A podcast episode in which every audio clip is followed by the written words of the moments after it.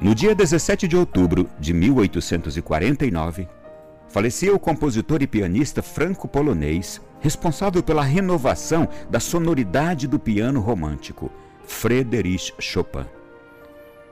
A vida interior de Chopin teve três fases. Sua educação em Varsóvia, numa família católica muito piedosa. A segunda fase, o afastamento da fé e da prática religiosa durante sua carreira relâmpago em Paris, cidade onde viveu a partir dos 21 anos até a morte, e o movimento de retorno a Deus pouco antes de sua morte. Os pais de Chopin eram Nicolau, um imigrante francês, e Justina, uma professora de piano que ensinou os filhos. Os pais jamais falharam em relação à honra e à responsabilidade de transmitir a fé aos filhos.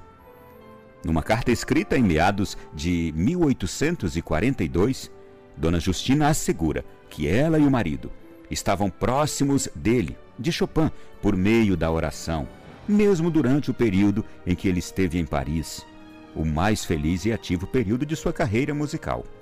Na carta, a mãe escreve assim: Meu querido filho, você esqueceu de seus velhos pais e que eles vivem apenas para você? e rezam todos os dias para que Deus te abençoe e proteja? Foi em Paris que a fé de Chopin definhou. Sua vida ficou atormentada. Muitos de seus amigos eram homens e mulheres sem princípios, ou melhor, de maus princípios. Ele teve um caso com a escritora romântica George Sand, uma devoradora de homens, era assim que era chamada. E depois de divergências de ideias e de personalidade, ela o abandonou em 1847. Sua já delicada saúde, com frequentes infecções nos pulmões, enfraqueceu-o bastante nos seus últimos anos de vida. Um sacerdote polonês que vivia em Paris, o padre Alexandre Gelovic, amigo íntimo de Chopin desde a infância, esteve próximo do músico em seu leito de morte. Este próprio sacerdote viria a relatar detalhadamente o retorno de Chopin à sua antiga fé. Padre Alexandre se aproveitou do humor adocicado do compositor para conversar com ele sobre sua querida mãe Justina, uma boa cristã. Sim, disse Chopin. Para não ofender minha mãe, padre, eu receberia os sacramentos antes de morrer, mas não tenho por eles a consideração que deveria. Compreendo a bênção da confissão como o alívio de um coração pesado por meio de uma mão amiga, mas não como um sacramento. Estou pronto para me confessar contigo se desejares, porque te amo, não porque considero isso necessário. Mesmo ouvindo isto, Padre Alexandre não perdeu a esperança de salvar aquela alma. Na noite de 12 de outubro de 1849, o médico de Chopin convencido de que ele faleceria muito em breve, chamou o padre Alexandre, que foi correndo ao encontro dele. O moribundo apertou a mão do médico e pediu que mandasse o padre embora. Pediu para dizer-lhe que o amava, mas não queria falar com ele. No dia seguinte era a festa de Santo Eduardo. O padre Alexandre celebrou a missa pelo repouso da alma de um irmão que ele tinha que se chamava Eduardo. Tinha morrido com um tiro em Viena. E nesta hora rezou também pela alma de Chopin. Após a missa, Padre Alexandre resolveu novamente ir à casa do músico. E chegando lá foi recebido. Lembrou a ele que aquele era o dia do onomástico de seu irmão Eduardo, um dos melhores amigos que Chopin teve e que o músico tanto amava. Chopin, quando escutou isto, respondeu-lhe: Oh, não, não, padre, não falemos sobre ele. Me traz muita tristeza. Padre Alexandre insistiu: Meu amigo Chopin, você deve me dar algo pelo dia do onomástico de Eduardo, seu grande amigo. E Chopin então pergunta: E o que devo te dar, padre? Padre Alexandre respondeu: Me dê sua alma. Chopin respirou fundo ele respondeu: Compreendo, eu sei. Aqui está ela. Toma-a. O músico então segurou o crucifixo que o padre Alexandre lhe ofereceu, professou a fé em Cristo que sua mãe lhe tinha ensinado desde pequeno e recebeu os sacramentos que o prepararam para se encontrar com o Deus vivo. O sofrimento de Chopin durou ainda quatro dias, mas ele, neste tempo, se resignou, teve paciência e às vezes até sorria. Padre Alexandre escreveu sobre isso, dizendo: Ele abençoou seus amigos, e quando, depois de uma crise que aparentava ser a última, viu a si mesmo rodeado por uma multidão que dia e noite enchia seu quarto, me perguntou: Padre, por que esse povo não reza?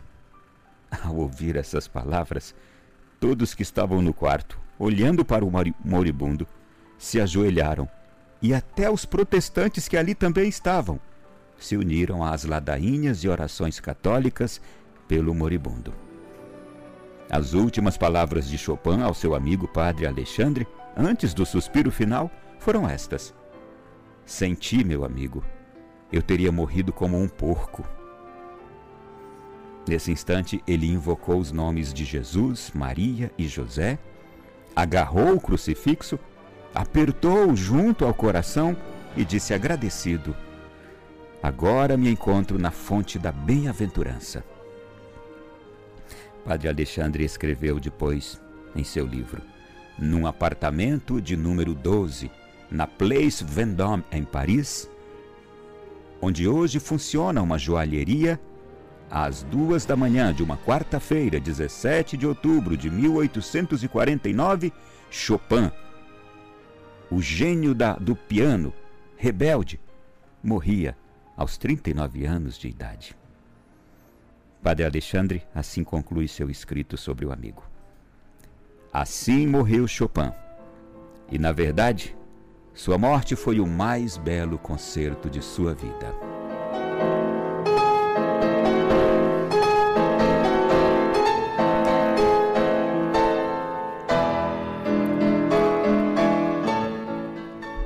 Meu irmão e minha irmã, aí você escutou trecho de uma composição de Chopin, de uma de suas tantas composições. Naturalmente, eu estou falando sobre um dos grandes, uma das grandes referências do piano para o mundo. Um artista genial. E você percebeu as nuances da vida deste homem. Em tão pouco tempo, com apenas 39 anos de idade, a vida dele passou por três fases muito importantes que aqui nós relatamos. Aquela primeira fase que muitos de nós também a temos quando recebemos uma educação na fé dentro de nossos lares. Alguns de nós passamos por uma outra segunda fase do afastamento da fé que aprendemos, que recebemos em casa, e durante esse afastamento nos entregamos a todo tipo de práticas. E porque nos entregamos a isso tudo, nos tornamos pessoas amargas, nos tornamos pessoas descrentes de tudo aquilo que um dia recebemos. Procuramos até nos afastar das pessoas que querem nos falar sobre isto, nos recordar sobre isto. E você sabe por que nessa segunda fase a gente se nega a ouvir algo que aprendemos desde cedo sobre o amor a Deus, sobre a, a, fé, sobre as práticas e os valores morais, os costumes, os bons costumes? É porque o pecado vai nos emporcalhando tanto, tanto, tanto, que nós, como porcos em chiqueiros, vamos ficando tão fedorentos que a gente não quer ofender o nariz dos outros. Somos nós que vamos nos afastando dos outros e ainda temos essa sensibilidade de dizer assim: ou de pensar assim: eu não quero estar próximo à minha mãe, ao meu pai, à minha irmã, à minha família, àquele padre meu amigo. Como aconteceu aqui com Chopin, porque eu fedo demais. Eu me emporcalhei demais. Eu me envolvi demais com o que não presta. E Chopin viveu a terceira fase graças à insistência amorosa de um padre seu amigo. Padre Alexandre. não fosse a insistência amorosa deste padre, a quem hoje eu peço a Deus, seja também um modelo para todos os sacerdotes. Que jamais desistam de uma alma, corram atrás de todas as almas. Mesmo que elas queiram se afastar, não fosse o amor insistente daquele sacerdote, este homem teria, como ele mesmo disse, morrido como um porco. Quantos de nós já não morremos como porcos? É muito capaz, e é como é triste eu dizer isso. Pais nossos que provavelmente tenham morrido como porcos. Irmãos nossos, tios, sobrinhos, afilhados. Pessoas muito queridas nossas, que morreram como porcos, distantes de Deus, distantes da fé. Porque tiveram na primeira fase de sua vida, o dom da fé, o dom de uma família piedosa. Na segunda fase se afastaram e não chegaram a ter a oportunidade de uma terceira fase, porque faltou quem lhes falasse do amor misericordioso de Deus. Eu conheço gente, gente da minha família que morreu como um porco, fedendo, que não queria que ninguém se aproximasse dele. Tamanho era o seu fedor. Deixa eu explicar melhor. Tamanho era o pecado em que tinha se envolvido. A vida errada em que tinha se envolvido. Eu acho muito interessante a linguagem utilizada pelo próprio Chopin. Quando ele se envolve com aquela senhora George Sand, a mulher da vida que era conhecida como devoradora de homens. E como há homens que gostam desse tipo de mulheres. Eu até escutei uma coisa que ri outro dia. Uma pessoa disse assim, mas fulano, por que você só se envolve com essas mulheres, essas prostitutas, essas mulheres de programa? Ele falou assim, não, não sou eu que me envolvo com elas, elas que gostam de mim. Mas é porque você aceita, mas é porque você quer, é porque você vai atrás também. Como é bonito lembrar a história dos santos nessas horas. E tem um santo que, de, deixando uma vida como essa aqui de Chopin na segunda fase, deixando uma vida errada, de prostitutas, uma vida de bebedeiras, uma vida de mundo, essas coisas todas. Esse mesmo santo, outro dia voltando àquela sua cidade onde ele tinha vivido tudo isso, ele está passando pela rua e uma daquelas prostitutas antigas com quem ele tinha casos e mais casos. Ela de longe o avista e o reconhece e disse: Fulano, Fulano. Ele então olhou, mas olhou e seguiu adiante. Ela: Fulano, você não está me reconhecendo? Eu sou aquela. E aí esse santo responde para ela: É, eu estou te reconhecendo, mas eu não sou mais aquele. Você é aquela mas eu não sou mais aquele. Meu irmão, nós precisamos dar os passos necessários para não sermos mais aqueles. Ou aquele, ou aquela. Que vivia no pecado, que vivia na imundícia, que vivia como porco. Alguém lembrar o nome desse santo, agora me foge, às vezes foge. Daqui a pouco eu vou lembrar o nome dele. Não sei se era Agostinho. Mas vamos lá.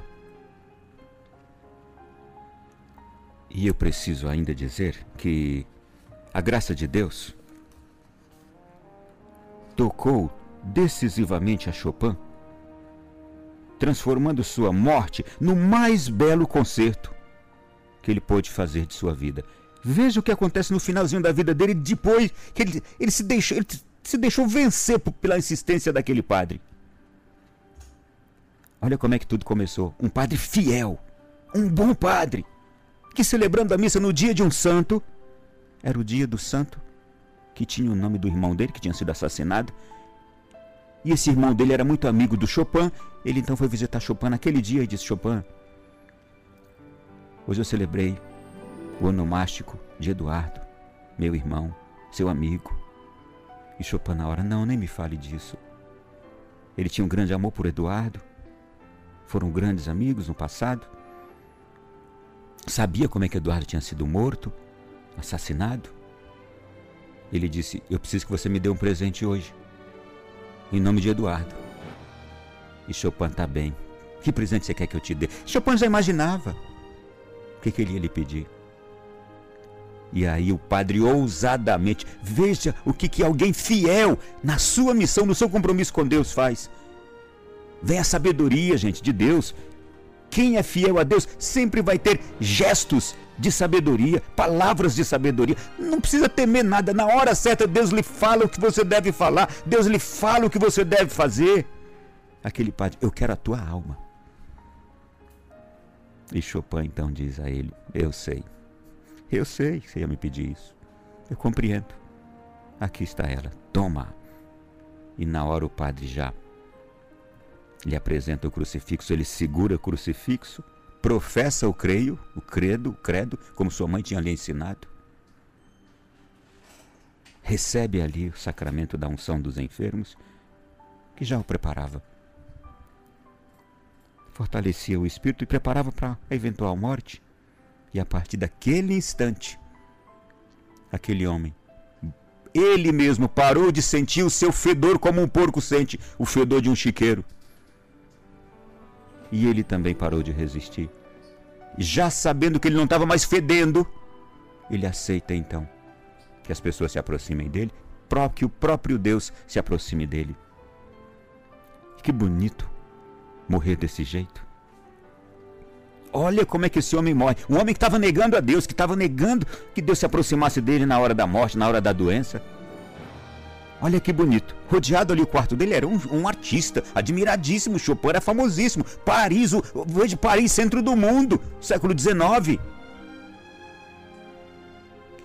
quarto dele sempre ali cheio dos admiradores, dos alunos que faziam piano com ele, aquela coisa toda. Os puxa-sacos também, que sempre tem. As mulheres com quem ele estava acostumado a ter os casos. Esse povo que vive no mundo tem tudo isso aí. Aí, rodeado daquele povo, ele diz para o padre: Padre, por que eles não rezam? Tava todo mundo lá, muito. Não tenho dúvida, bebendo, fumando ali, o coitado morrendo e os outros lá bebendo, fumando, e se, sei lá, transando de tudo que é jeito ali. A, a vida dele era um bordel. E aí ele então, veja como a transformação é linda. De uma hora para outra ele, padre, por que eles não rezam? E escutando essas palavras, todos se ajoelharam e tinha até, diz aqui, tinha até protestante. Por quê? Porque protestantes também eram admiradores de Chopin, deviam ser meninos alunos dele. Até os protestantes se uniram às ladainhas e orações católicas naquele instante, de joelhos. Veja o que uma alma transformada não faz, meu irmão. A sua alma se transformada, o que, que ela não faz? A minha.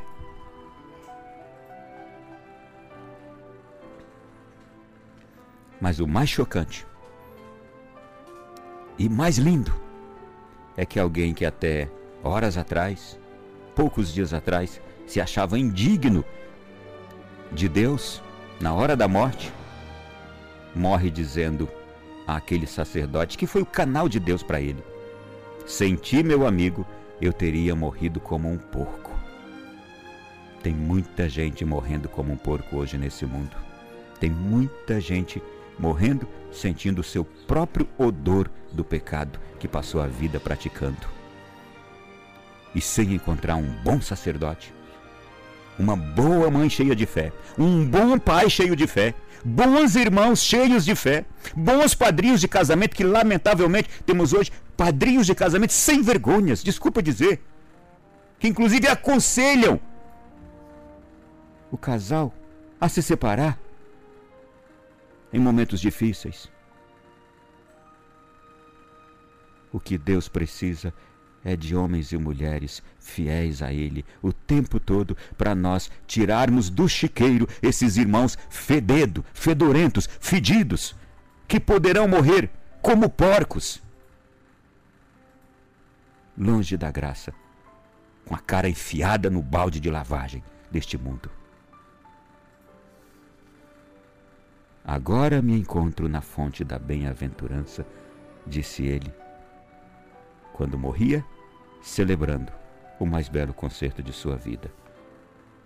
Peço a Deus, por mim, por você, e por algum irmão ou irmã, porco ou porca, que está precisando do nosso testemunho fiel antes da morte. Depois que morrer não tem mais jeito.